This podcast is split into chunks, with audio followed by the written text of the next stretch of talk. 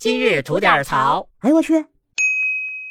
您好，我是那不播新闻只吐槽的肖阳峰。今儿哥们儿啊，看着一特缺德的事儿，跟您念叨两句啊。就是在广西南宁啊，到了吃晚饭的这么一点儿啊，有这么一位叫了份外卖，而离谱的是呢，他这收餐的地址啊，除了一个大概的定位以外，详细地址就俩字儿：江边儿。您这倒是省事儿了啊，这可苦了我们这送餐的外卖小哥了。拿到餐以后，一路狂奔到了这大概的定位地址，看到江边两个字啊，真是满脑袋蒙圈啊！哈长哈长的一条大江啊，晚上在这儿欣赏江景的人那是真不少。到底是哪位定的呀？打电话问问呗，看看具体地址到底在哪儿。打电话，您猜怎么着？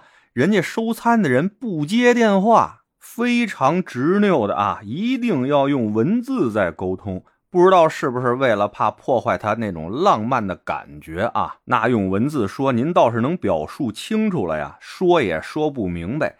眼瞅着看这订单快到时了，小哥没有办法继续打电话，哎，人家就是不接。不但不接啊，而且还用文字不停的在催。这外卖小哥啊，无计奈何之下啊，拿着他那份餐。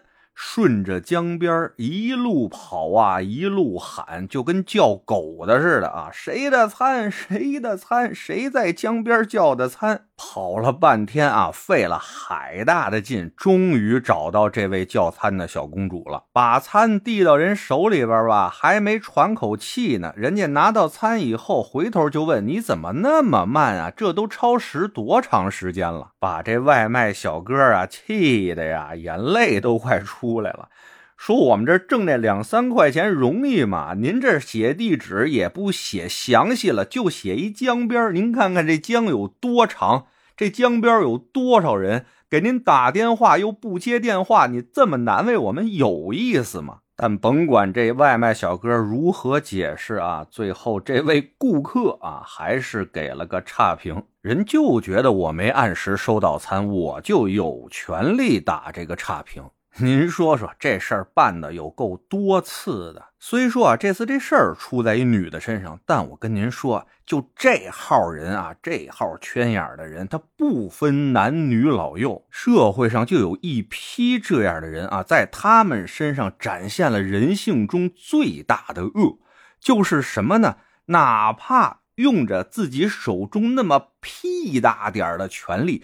就想尽办法给别人制造最大的麻烦，这种屁大点的权利，甚至小到我点个外卖、买个网购、约个网约车，甚至说啊，到那饭馆吃个饭，也得对那服务员吆三喝六的。人就能舔着脸拍着胸脯子说了啊，我花钱了就是爷爷，顾客那就是上帝，您可别糟践那上帝了，您还上帝，您先当个人行吗？跟您说啊，就这号人，老天一定得开眼，要让他们掌握了点权力，哎呀妈呀，天下大乱啊！可是别给这帮玩意儿一顿饭能吃上俩菜的机会，要不然他们敢折腾死谁，您信不信？